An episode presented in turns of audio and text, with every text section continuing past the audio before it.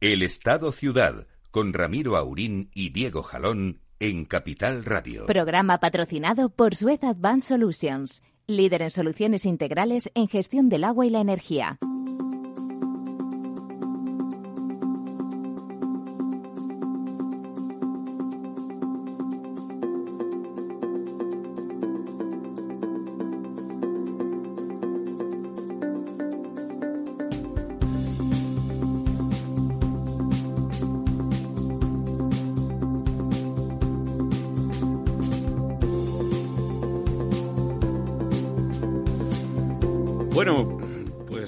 Aquí estamos en este miércoles ya a mitad de mes de julio, con el verano, bueno, pues ya entrado el verano, empezando a pensar todo el mundo en las vacaciones y otra vez con las dudas de si podremos ir, movernos, salir, porque empiezan pues otra vez los, los confinamientos. Buenos, buenos días, Lorenzo.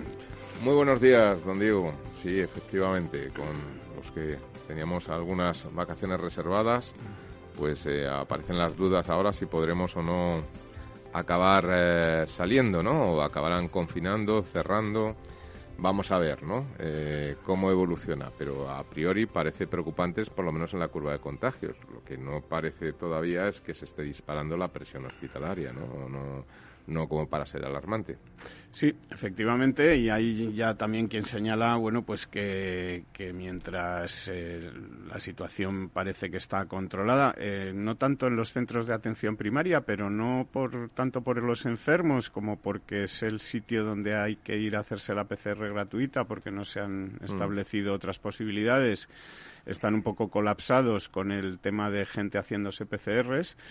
Eh, pero los hospitales, efectivamente, las eh, muertes, ingresos en unidades de cuidados intensivos no se han disparado al, nivel de, cómo se está disparando la curva. Y hay quien se plantea, bueno, pues si realmente es eh, necesario adoptar medidas de nuevo como el cierre del ocio nocturno, que parece que es siempre el primer cabeza de turco de todas estas restricciones, y de nuevo otra vez toques de queda e incluso confinamientos de algunos municipios. Se ha hablado de algunos municipios turísticos muy frecuentados como Conil de la Frontera en Cádiz, etcétera, en donde se está planteando pues eh, prohibir la entrada y la salida o hacer estos confinamientos perimetrales y, y, bueno, de momento lo que sí parece es que el Tribunal Superior de Justicia de Valencia pues le ha dado permiso, le ha dejado a la Generalitat Valenciana aplicar este, estos toques de queda, ¿no? En una decisión que algunos juristas consideran un poco, pues, eh, sorprendente en el sentido de que, bueno, pues como decíamos antes, tampoco hay ahora mismo una situación de emergencia sanitaria en, en lo que son los hospitales, pero vamos a ver cómo va evolucionando la cosa. Eh, lo que tenemos eh, que comentar seguramente es que tenemos que tenemos nuevo gobierno, ¿no? Nuevo, pues eso parece, ¿no? Crisis de gobierno y nuevos ministros, algunos por lo menos, ¿no? Y además una crisis ha sido, bueno, con defenestración casi casi de, de teleserie también, ¿no? O sea, parece que últimamente nos ocurre como en la película de Matrix, que no sabemos dónde estamos, pues parece que o estamos en Netflix o, o en la realidad, ¿no? Porque, bueno, pues parece ser que a alguno le ha sentado mal y ha salido escocido, ¿no? Sí, efectivamente, que supongo que se está usted refiriendo al, al, muñidor o al que era la mano derecha de don, de don Pedro Sánchez, al, al, director de esta factoría de marketing o de ficción que tenían ahí montada en Moncloa, ¿no? Don, bueno, y no solamente al señor Redondo, sino también al ministro del gremio que nos afecta a nosotros en este programa, ¿no? Efectivamente. Que parece que ha salido defenestrado no solamente del gobierno, sino también del partido. Eso casi es más bueno, eh, más significativo, ¿no? Porque, bueno, eh, quitarle del, del, gobierno para que se centre en las labores de partido, etcétera, pues hubiera tenido una, una explicación o un, un relato, como ahora se dice, ¿no? Esto, un relato, quiero decir, más o menos eh, asumible, ¿no? Ahora tiene otro relato, pero ese otro relato es casi casi de, guion cinematográfico, ¿no? De, pero casi de estas... Eh, me, recuerda un poco a los, a los cómics de, Flash Gordon. Esta, parece como si uno volviera al cine negro americano, pero con visión de futuro, ¿no? Es, algo así. Sí, ¿no? Hay quien, quien habla de que esto es como una especie de, de vuelta o de llamada de auxilio de Pedro Sánchez al Partido Socialista, ¿no?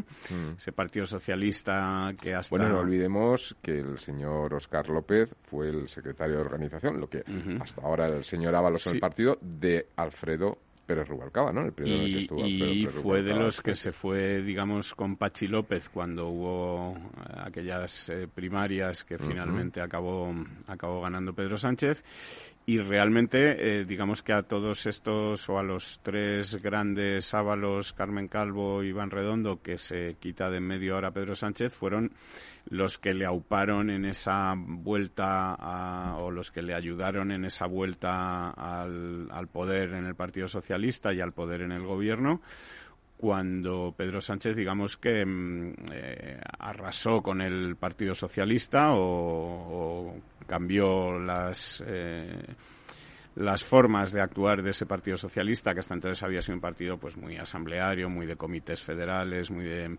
eh, discusiones hasta las 5 de la mañana sobre qué había que hacer y donde ahora pues llevábamos un tiempo en donde se hacía la voluntad de don Pedro Sánchez y parece como que ahora quiere un poco volver a, pedir ese respaldo, ese apoyo al Partido Socialista, probablemente viendo eh, pues eh, ese descalabro en las encuestas, que a pesar de que don Feliz Tezanos pues no refleja en sus barómetros en todo el resto de los sondeos, pues sí se ve que hay eh, una clara desafección del electorado socialista hacia, hacia este presidente o hacia este gobierno y, parece que quiere darse, bueno, pues estos dos años que le quedan por delante para ver si recupera ese electorado socialista que ya hemos visto que en Madrid eh, le dio claramente la espalda, ¿no? Bueno, desde luego parece ser que dentro del partido sí que hay aplausos grandes por eh, un poco la salida del señor Redondo.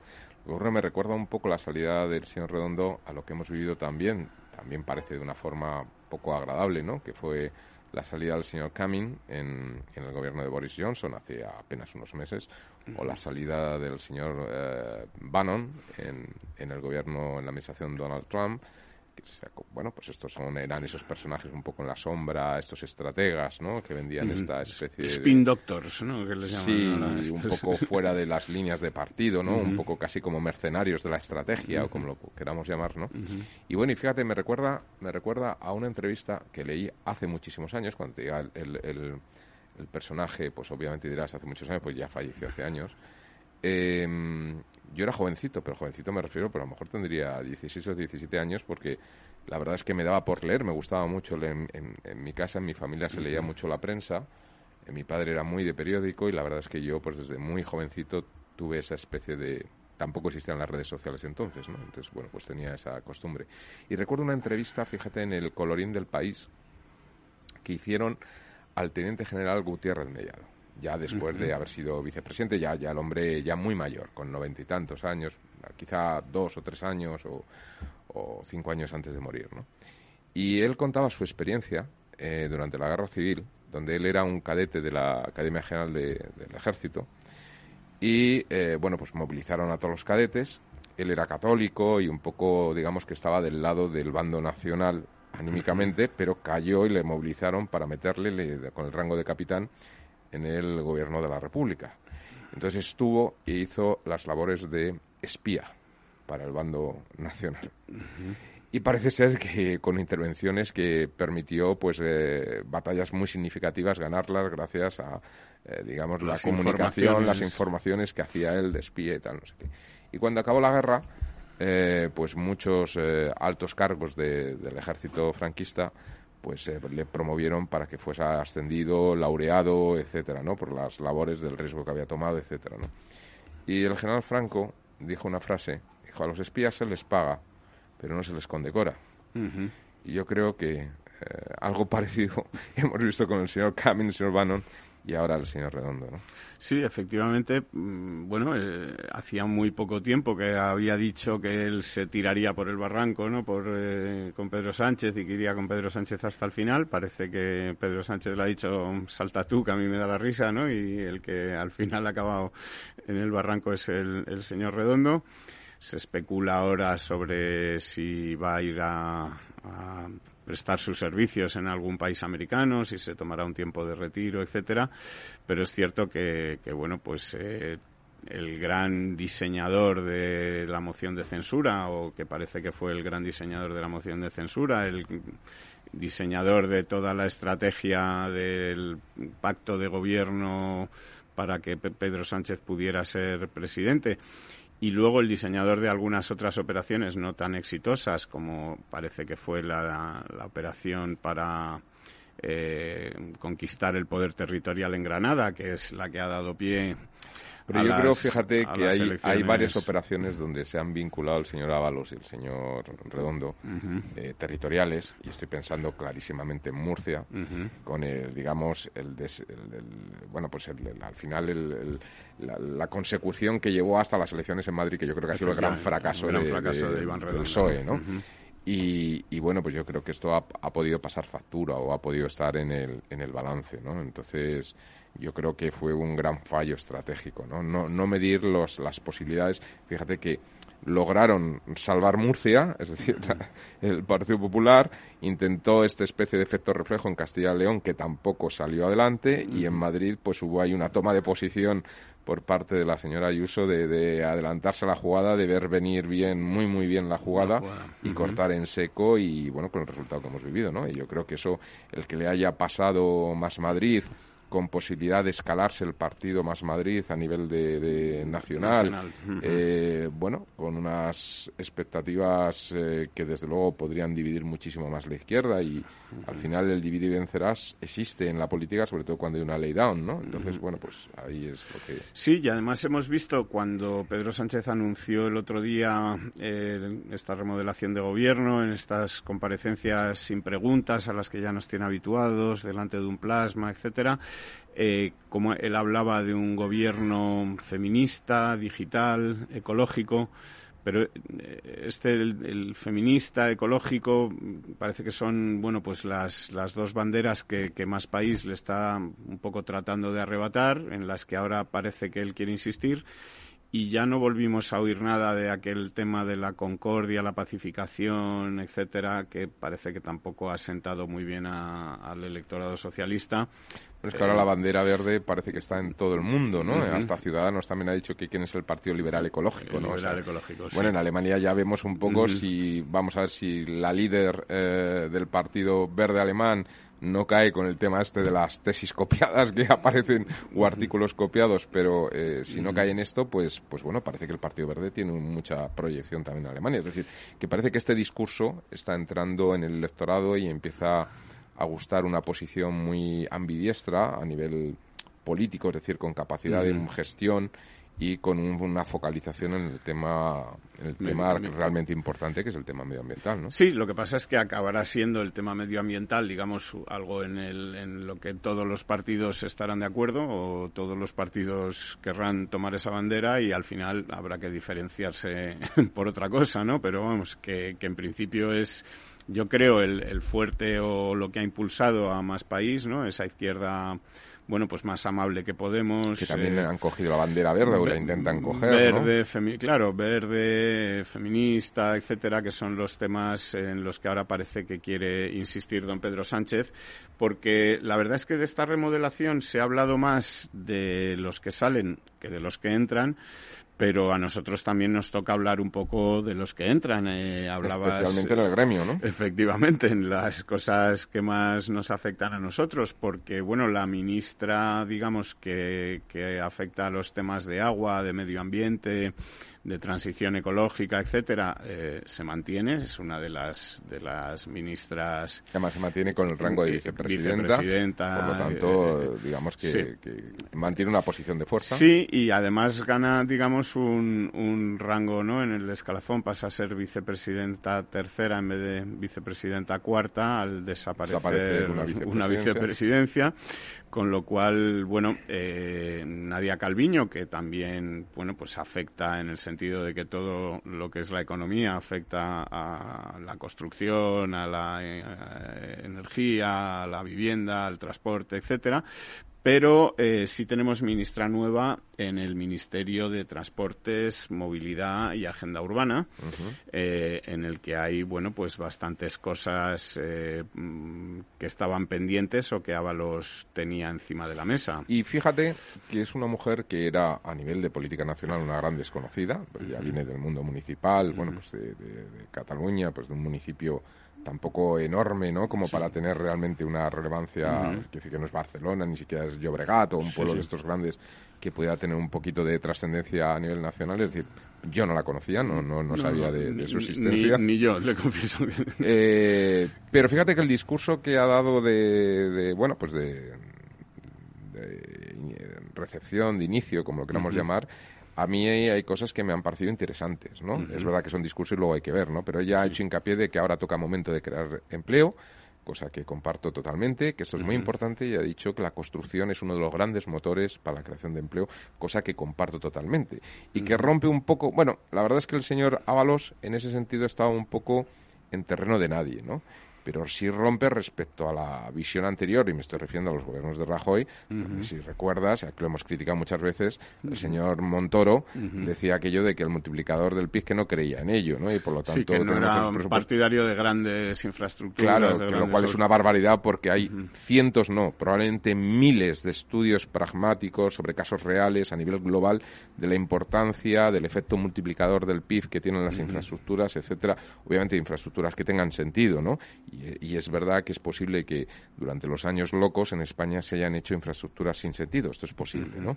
Desde luego, la capacidad que tiene de, eh, apoyo a, sectores industriales, a la innovación, es, brutal, no, no, tiene, no tiene parangón, es decir, es la mejor inversión que se puede hacer. Y en este sentido, pues esta mujer parece que ha tomado ese guante, al menos a nivel de discurso, tiene más de 16.000 millones ahora dentro de las ayudas estas comunitarias para empezar a gastar.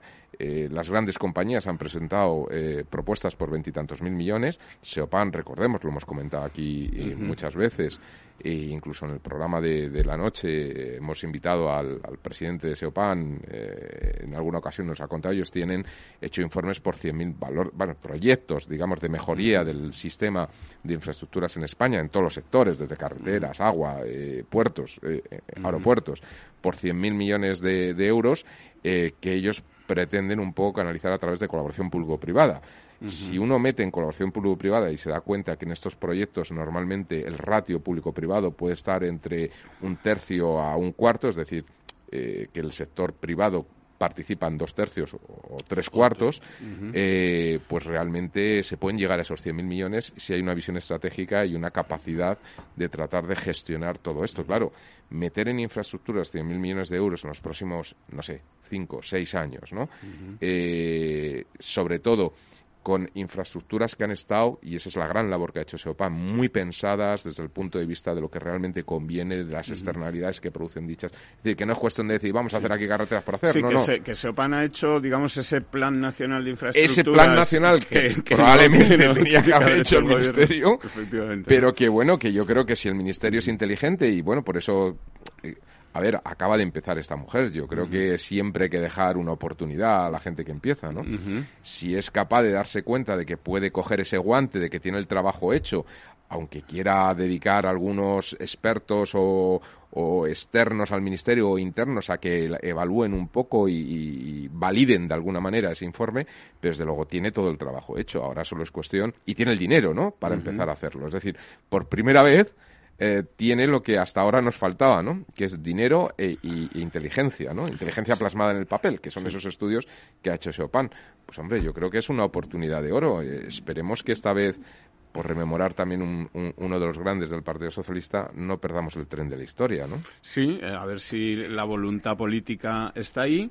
Eh, otro de los sectores en los que esta ministra tiene competencias eh, es el sector de la vivienda y ahí parece eh, bueno pues que el optimismo no, no, es tan grande como el que usted demostraba en el, en el tema de la construcción porque parece bueno pues que el sector inmobiliario tiene ciertos recelos respecto a, la ministra Sánchez Jiménez eh, que como tú comentabas era hasta ahora alcaldesa pues del ayuntamiento catalán de Gavà, que es una ciudad de 50.000 habitantes.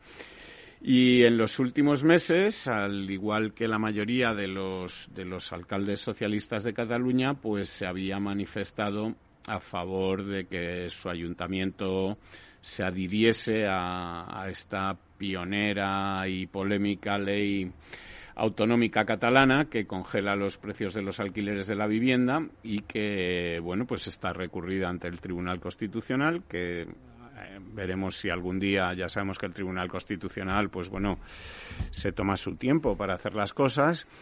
Eh, en el caso de la directora de Radio Televisión Española, por ejemplo, Rosa María Mateo, pues eh, se recurrió su nombramiento al Tribunal Constitucional cuando fue nombrada y el Constitucional ha decidido que el nombramiento efectivamente no fue constitucional, no fue legal, eh, pero ya una vez que tres años y pico después eh, Rosa María Mateo había salido de televisión española, con lo cual pues la, utilidad de estas decisiones del constitucional es un poco bueno eh, dudosa, por decirlo de alguna manera. Y, bueno, como te decía, eh, la alcaldesa, la exalcaldesa de Gabá, ahora ministra de Vivienda, pues parece que es favorable a esta ley. Yo, yo, aquí, fíjate, yo, yo quiero, yo quiero eh, ser optimista en este punto. Eh, estaba mirando ahora por, por internet la formación de, de la ministra. Ella es, es abogado, es licenciada en Derecho eh, hubiera preferido que tuviera una formación más en ciencias porque es eh, muy sencillito de demostrar matemáticamente cómo una limitación del precio de los alquileres eh, produce una subida de los precios. Es decir, y es, y es matemático, o sea, quiero decir que es que no, no es discusión, es, el modelo es muy fácil de demostrar. Me hubiera gustado que hubiera sido economista, que por lo menos tiene una pequeña formación matemática y demás, pues para podérselo demostrar, pero eso es una barbaridad, obviamente, lo de limitar los precios. Es, es, es de libro, o sea, es un tema de libro, no hay, no hay más comentarios. Esperemos que, aunque no, se, no, no, no, no tenga esa facilidad con, con los modelos matemáticos, que al menos tenga la capacidad de escuchar a quienes saben y, bueno, pues a lo mejor eh, nos sorprende y, bueno, viene con otro... No, es lo mismo ser alcaldesa de, de una ciudad eh, que ser ministra de un país. ¿no? Vamos a pasar un momentín a publicidad y seguimos hablando de estos nuevos ministros.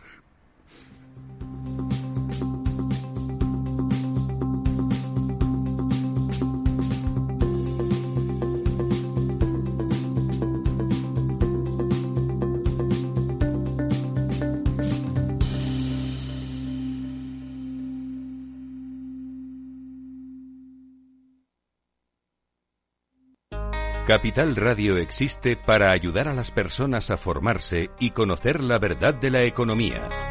Los valores que Capital Radio defiende son la verdad, la libertad y la responsabilidad. Capital Radio es una empresa independiente que no se identifica con ideologías políticas.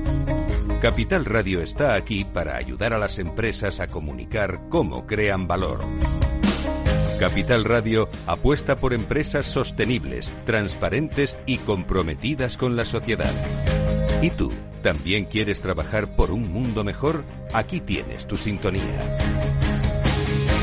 Capital Radio, con la gente que aporta y no se aparta.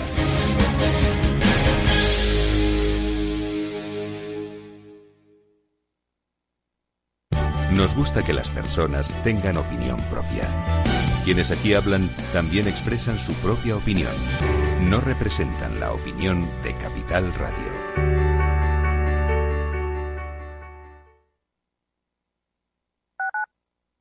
Escuchas Capital Radio, Madrid 105.7, la radio de los líderes.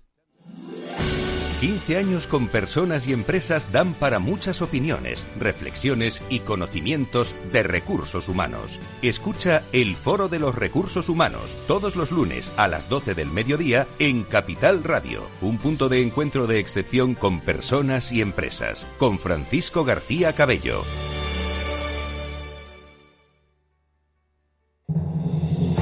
En un mundo globalizado y cambiante, los grandes debates de la actualidad cobran más sentido que nunca. Cada lunes a las 10 de la noche, Víctor Arribas analiza en Capital Radio los principales acontecimientos internacionales y cómo nos afectan a los españoles.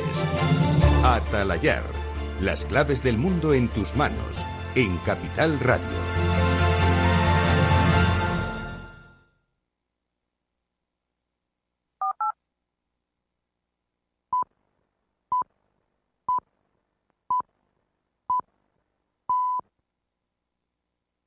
El Estado Ciudad, Capital Radio.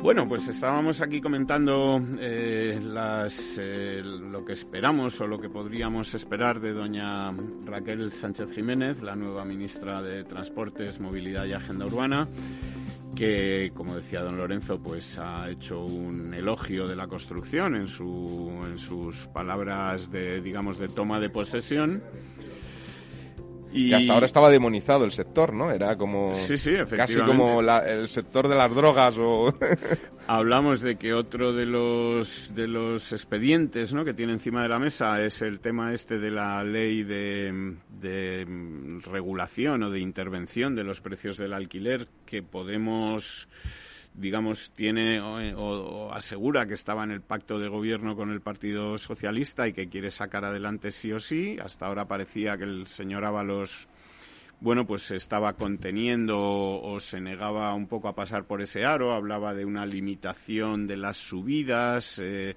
pero la negociación estaba ahí como bastante estancada.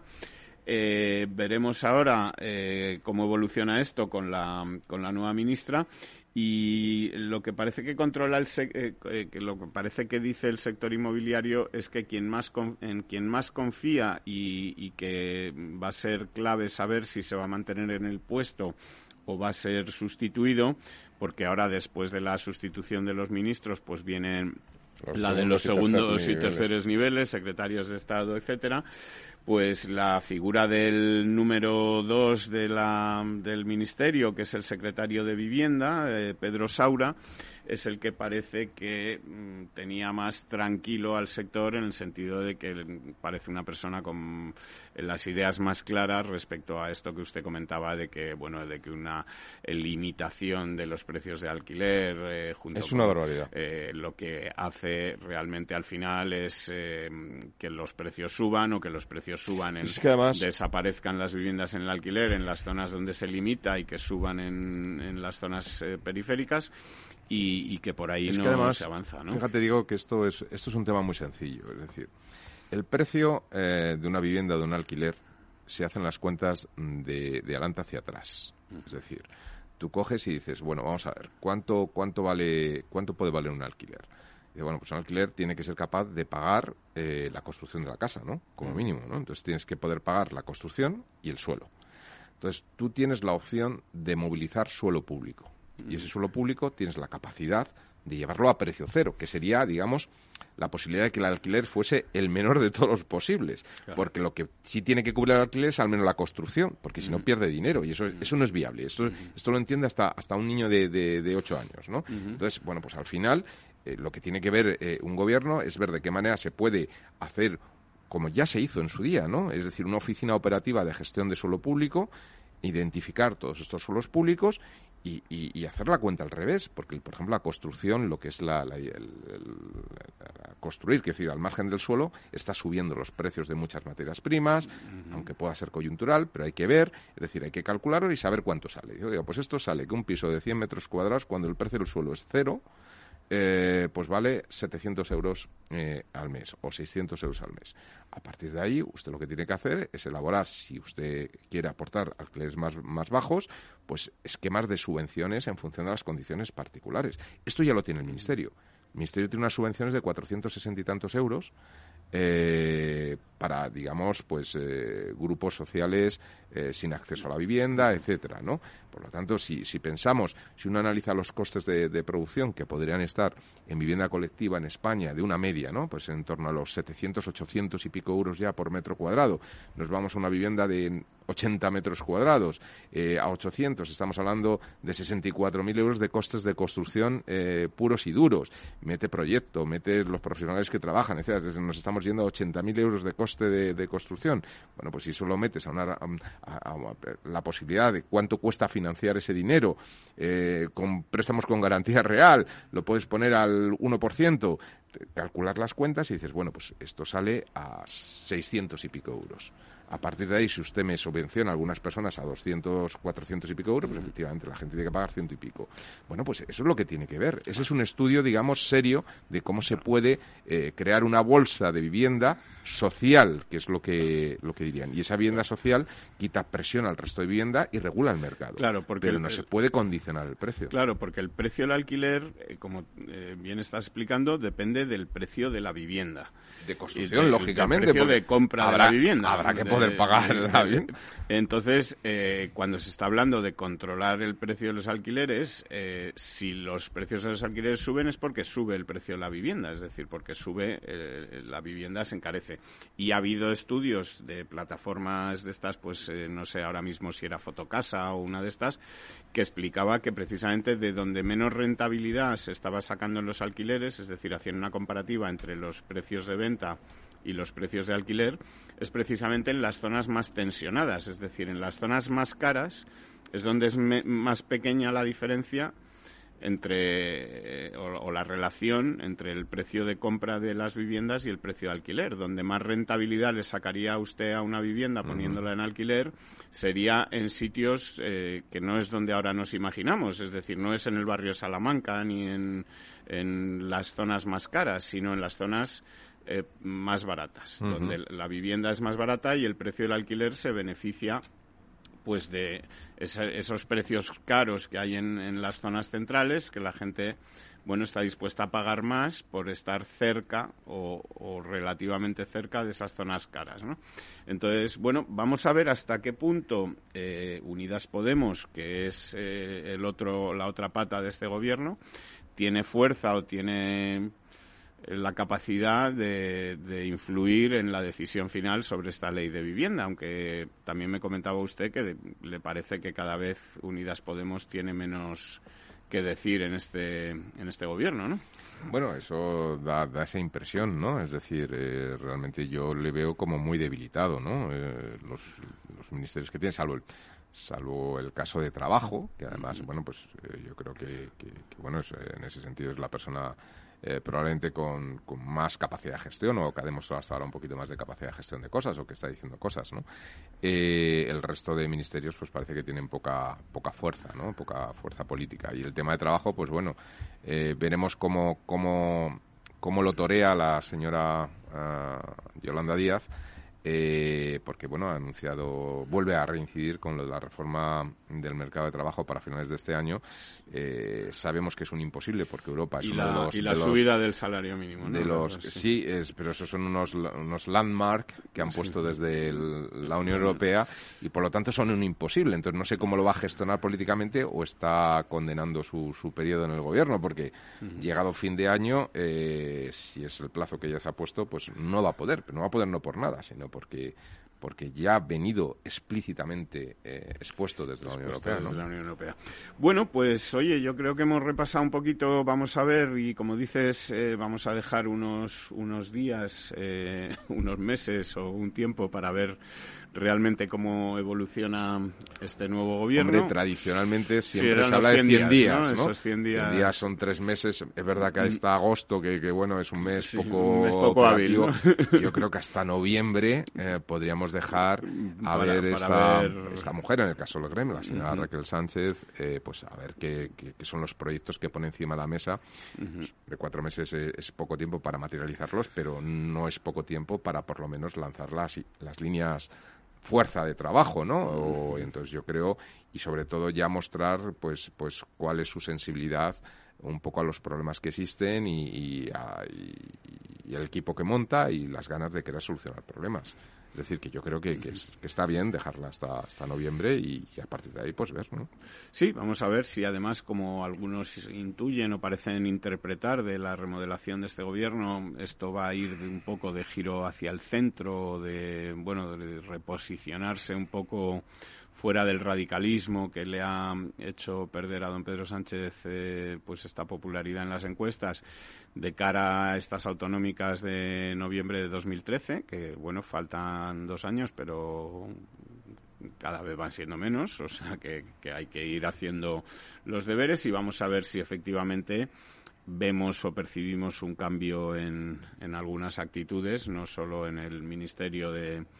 Bueno, incluso a nivel estratégico en el cambio ya, hay, ya hay señales muy grandes, ¿no? Es decir, la señora Nadia Calviño esté de vicepresidenta segunda, haya sido ascendida, digamos, cuando todo el mundo sabe que ella es la conexión con, conexión en el sentido de, que es la persona de máxima confianza dentro del gobierno por parte de la Unión Europea, no por nada, sino porque ella ha sido un alto cargo a nivel funcionarial, no político, dentro de la Unión Europea durante muchísimos años y es una mujer muy competente, ¿no? Entonces, bueno, yo creo que por parte de, ese poder en la sombra, que no son los políticos que aparecen en la foto, sino los grandes funcionarios de la Unión Europea, tienen plena confianza en ella y yo creo que ahí se marcan unas directrices. Ahí es donde decía yo lo de los landmarks estos desde Europa, eh, aunque lo cuentan los políticos, pero son los funcionarios los que dicen, aquí no se puede Nadia Calviño, a la que hemos visto, bueno, pues levantando los ojos y suspirando cuando oye a la, señora, Díaz, hablando otra vez digo de la reforma laboral. entonces, bueno, pues yo creo que incluso desde el punto de vista del movimiento de ajedrez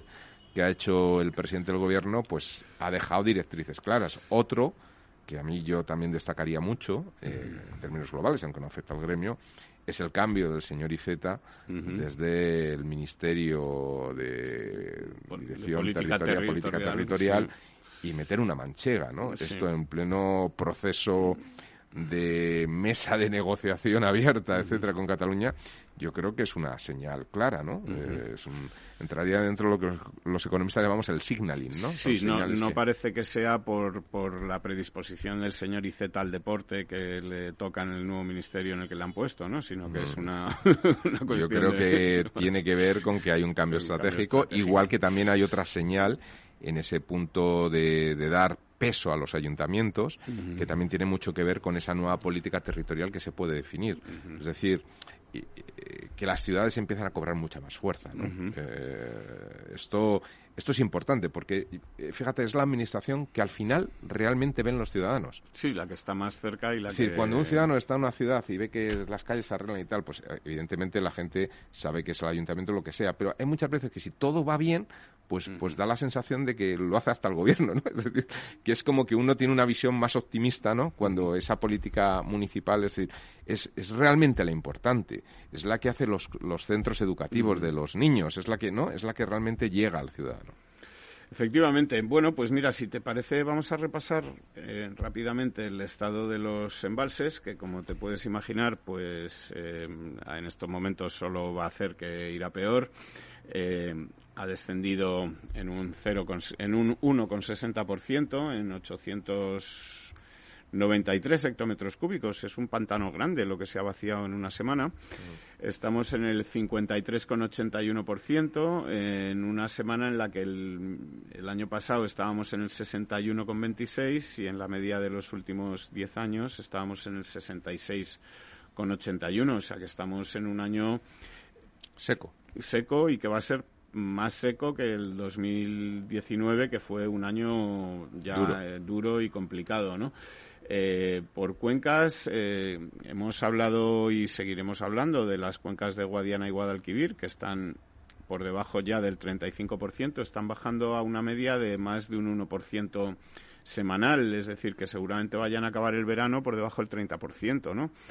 Eh, y pensemos que por debajo del 20 los embalses empiezan a ser lodazales, ¿no? es empiezan a estar poco utilizables. Ya se complican. Sí, efectivamente, una situación, pues como les decía, complicada. Quedan por lo menos seis semanas eh, de lo que es verano duro, de julio a agosto, eh, al menos otras dos de septiembre, pues sería mm, bajar seis puntos y esto nos pondría 6, 8 puntos, nos pondría pues bien por debajo del, del 30%, en el entorno del 27, del 28% para estas dos cuencas, que además son dos de las más grandes de España. Y la otra gran, o la primera cuenca de España, la más grande de todas, que es la cuenca del Tajo, y que empezó muy bien el año, pues eh, esta semana tiene un descenso del 3,20%, es decir, un descenso muy grande, un descenso de 354 hectómetros cúbicos. El Altazar.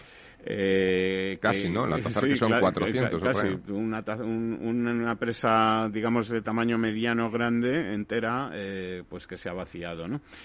El resto de cuencas, pues eh, también pierde, por ejemplo, un 2,40 el Ebro, pero la situación de las cuencas del norte, del Ebro y del Duero, es bastante buena. El Ebro está en el 75% y el Duero en el 73%. Y eh, también es bastante buena la situación de las cuencas de Júcar y Segura, que tradicionalmente suelen estar pues mucho más estresadas, pero el Júcar está cerca del 60% y el Segura cerca del 50%, que para estas cuencas pues es bastante buena situación este, comparado con, con, lo que les ha ocurrido tradicionalmente otros años.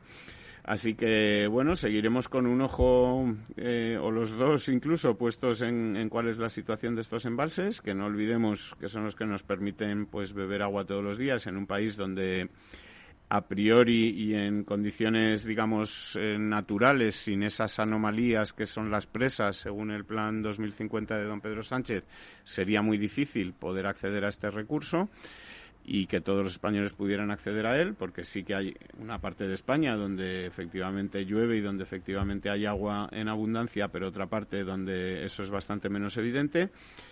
Y, veremos a ver eh, cómo acabamos el, verano, empezamos el invierno y si esto no se convierte también en otro problema para este gobierno de la remontada y la recuperación, que esperemos por el bien de todos que efectivamente remonte y recupere y que, en España las cosas eh, pues eh, vayan mejor y que no sea un obstáculo pues esto de la falta de agua que, de momento, pues eh, está ahí anunciando que puede haber algún, algún problema.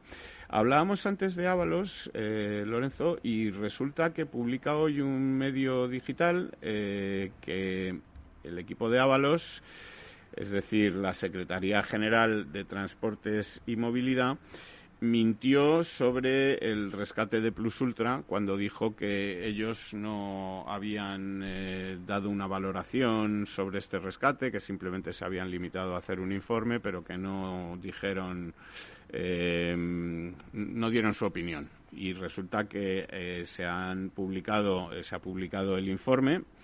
y está escrito negro sobre blanco, pues que la Secretaría de Estado considera necesario eh, el dar esta ayuda estatal a, esta aerolínea, ¿no? Bueno, quizá esa es otra de las cosas que ha entrado en la balanza, ¿no? Para, para, para la caída del señor Ábalos, ¿no? Que pensemos que, que no solamente es la caída del ministerio, ¿eh? Es decir, es que es el, es el, realmente es el, el desplome ¿no? de, una persona que había cogido bastante poder eh, político. De hecho, eh, yo creo prácticamente todos los discursos que hacía, incluso en sus puestos de ministro, eran discursos más bien políticos, ¿no? Es decir, eh, pocas cosas, ¿no? Yo creo que eran los secretarios de Estado los que iban un poco más al discurso más del sector, ¿no? Entonces, bueno, pues, pues bueno, ahí empieza a ver por qué, ¿no? o sea, yo sí que creo que, que ha habido una especie de... Esto es como recuerdo, ¿te acordabas tú cuando salieron los ministros del primer gobierno de Aznar que sacó una libretita azul que él llevaba siempre para sí, la famosa libretita, azul, de, Aznar, ¿no? Yo creo que aunque no se la hemos visto, el señor Sánchez ha llevado a tener alguna especie de libretita durante todo este tiempo y, ha ido anotando. apuntando, ¿no? Y bueno, porque el propio conflicto también con Marruecos es un tema que, que bueno, también ha, ha, provocado un corte de cabeza y, bueno, el, el discurso también del nuevo ministro de Asuntos Exteriores eh, ha empezado diciendo nuestro gran amigo y hermano Marruecos, ¿no? Es decir, yo creo que hay un intento de solucionar un problema que es realmente serio y que no tiene mucho sentido estar con, con un país vecino, ¿no? Pues en una situación de conflicto como la que se ha llegado, aunque, aunque bueno, un conflicto existe por las dos partes. efectivamente. bueno, pues este asunto de Plus Ultra, del que ya hemos hablado aquí, de esta aerolínea a la que se le han dado cincuenta y pico millones de euros de subvención, eh, recordemos que está siendo investigada por el Juzgado de Instrucción número 19 de Madrid, también por el Tribunal de Cuentas y eh, también se ha enviado a la Comisión Europea por parte de Ciudadanos, eh, bueno, pues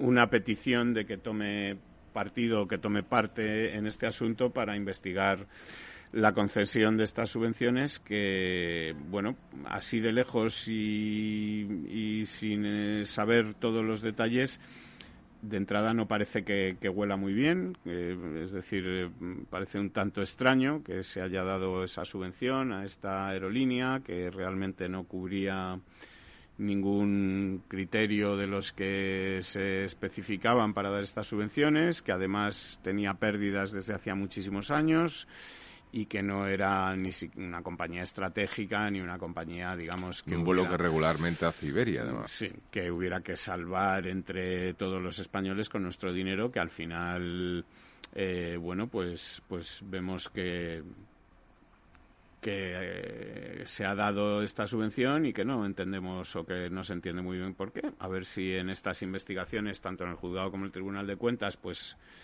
nos dan una explicación y nos quedamos tranquilos o vemos si no qué es lo que ocurre, ¿no? Eh, confiemos en ese sentido en la justicia, ¿no? Bueno, eh, otra de las cosas que se ha publicado esta semana y que me ha llamado bastante la atención es eh, un estudio que analiza las métricas de sostenibilidad y en el que se en el que se explica que estando a mitad de camino de 2021 eh, vemos que es un año pues excelente para la sostenibilidad porque casi todas las eh, actividades eh, importantes en sostenibilidad están por encima de las líneas de tendencia del año pasado y que las corporaciones, las empresas están cumpliendo con compromisos más allá de los de los que los establecía o establece el gobierno, ¿no? Los mercados financieros están emitiendo más deuda sostenible, los inversores están invirtiendo más dinero en los fondos cotizados en bolsa con, relacionados con asuntos ambientales y eh, bueno pues que estamos no solo por delante de la tendencia del año pasado sino que por delante de los 12 meses completos del año pasado. Es decir en solo seis meses estamos duplicando. Y a mí lo que me llama la atención Lorenzo y es lo que me gustaría que me comentaras es que estos son compromisos y actividad privada, es decir, que, son las empresas bueno, esto coincide las que están yendo por delante sí, por de, supuesto. la actividad pública. Pero fíjate, esto, este esto coincide mucho con un informe reciente que también ha salido en la, en la prensa, donde dice que hay un, digamos, una especie de reserva del PIB, o sea, de capacidad de crecimiento, de capacidad de crecimiento potencial del PIB eh, de un 20% con todo el proceso de, eh, digamos, de sostenibilidad medioambiental, ¿no? Es decir, yo creo que efectivamente las empresas, pero no ahora. Es verdad que hay empresas eh, digamos, del ramo que están muy vinculadas con temas como sostenibilidad. El caso de empresas de agua, por ejemplo, que estos llevan muchísimos años apostando por el tema de la sostenibilidad y tratar muchísimos, ¿no? Es decir, antes de que se hablara hasta de, del Acuerdo de París, ¿no?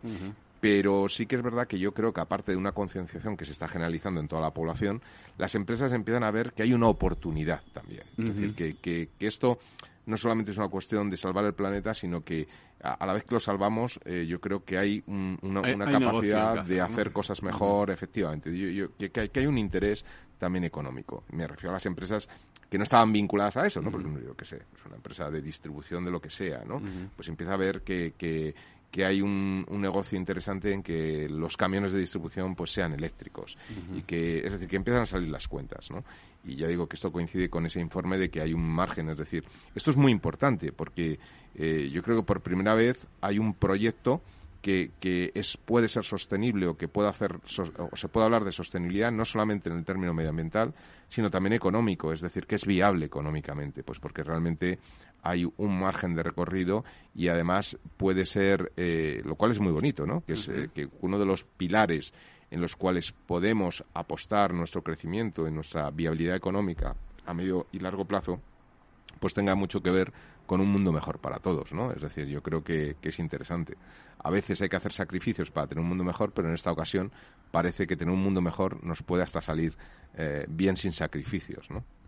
Efectivamente. Eh, y bueno, ya yo creo que para terminar podemos comentar que por fin ya tenemos eh, el primer el primer PERTE, ¿no? que ha sido aprobado por el por el gobierno eh, que es el plan eh, para el coche eléctrico, ¿no? Es eh, una estrategia del grupo Seat Volkswagen, del gobierno, bueno, y que además contempla pues una inversión proveniente de los fondos europeos superior a los 4.000 millones de euros, de estos fondos que llegan ya, los primeros 9.000 millones que ya llegan. Eh, en un plan que en su, en su conjunto va a tener una inversión de aquí a 2023 de más de 24.000 millones de euros. Bueno, y se hablaba de una creación de empleo de cercano a 200.000, ¿no? De 140.000 millones de empleos se habla, ¿no? De, que no, 140.000 millones, no. De 140.000, de 140.000, perdón, 140.000 empleos, que es lo que se espera que... Sí, yo ya he leído 200.000, yo creo que tiene en cuenta también indirectos, etcétera, ¿no? el, el, eh, impacto de externalidad que provoca la inversión. Vale, lo que no sé si se ha tenido en cuenta es los empleos que se pueden perder, digamos, en, el sector de los vehículos tradicionales, que también a lo mejor tiene alguna externalidad, pero eh, bueno, pues eh, está pensando ahora mismo pues en los fabricantes de algún tipo de componentes que los vehículos eléctricos no, llevan, no llevan eh, talleres de reparación. Normalmente estos estudios, cuando se pone un, número, que son, son estudios que se hacen formales, ¿no? desde el punto de vista econométrico, etcétera, suelen tener en cuenta efectivamente, es decir, suelen ser eh, datos netos al final. Es decir, obviamente se pierden empleos, se crean otros. Eh, incluso los estudios pueden ver qué parte de los empleos perdidos son reconvertibles en los nuevos o a veces no. Es decir, a veces uno pues pues no, no es fácil de reconvertir, entonces se producen situaciones, bueno, pues donde por eso la formación es tan importante, para que esta gente no fácilmente reconvertible pues pueda reconvertirse en, el nuevo sector o en otros sectores. Pero vamos, eh, esto se tiene siempre en cuenta, por lo tanto es, realmente una ganancia neta, digamos. Bueno, pues eh, como te decía, es un fondo, o sea, una inversión de, de 24.000 millones de euros eh, que en su gran mayoría, y como hemos comentado antes, los va a aportar o los debería aportar el sector privado, en torno a 19.000 el sector privado. Lo que faltan los 4.000 y pico, claro. efectivamente. Eh, y según los datos que maneja el gobierno, pues esto va a permitir, eh, bueno, por un lado, ampliar la red de, electrolineras o de, sitios donde cargar los, los vehículos por toda España. Y, varias plantas de, producción de baterías. de baterías. Esto, esto, a ver, esto es muy importante, Diego, porque... Eh, España tiene una de las industrias automovilísticas más importantes de Europa. y, claro, el, si no cogemos el tren del vehículo eléctrico, que es claramente el dominio del sector en los próximos 10-15 años, eh, perdemos uno de los sectores estratégicos. Bueno, pues vamos a ver si cogemos este tren y vamos a ver si la semana que viene pues les podemos seguir contando eh, cosas interesantes del sector. Muchas gracias por estar ahí y hasta el miércoles que viene.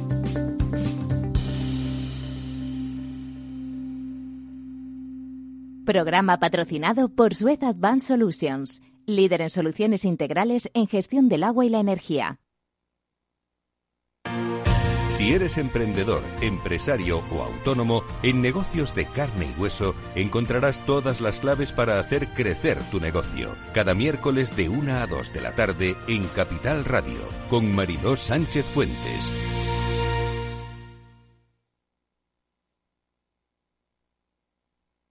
Amaneces antes que el sol y conviertes la vida en nueva vida. Y alimentas el futuro de los tuyos. Te proteges de enfermedades. No te rindes ante las adversidades. Y cada día empiezas de nuevo. Eres de una naturaleza especial. Por eso hay un seguro especial para ti. Agroseguro. Más que un seguro. Tu radio en Madrid 105.7. Capital Radio. Memorízalo en tu coche.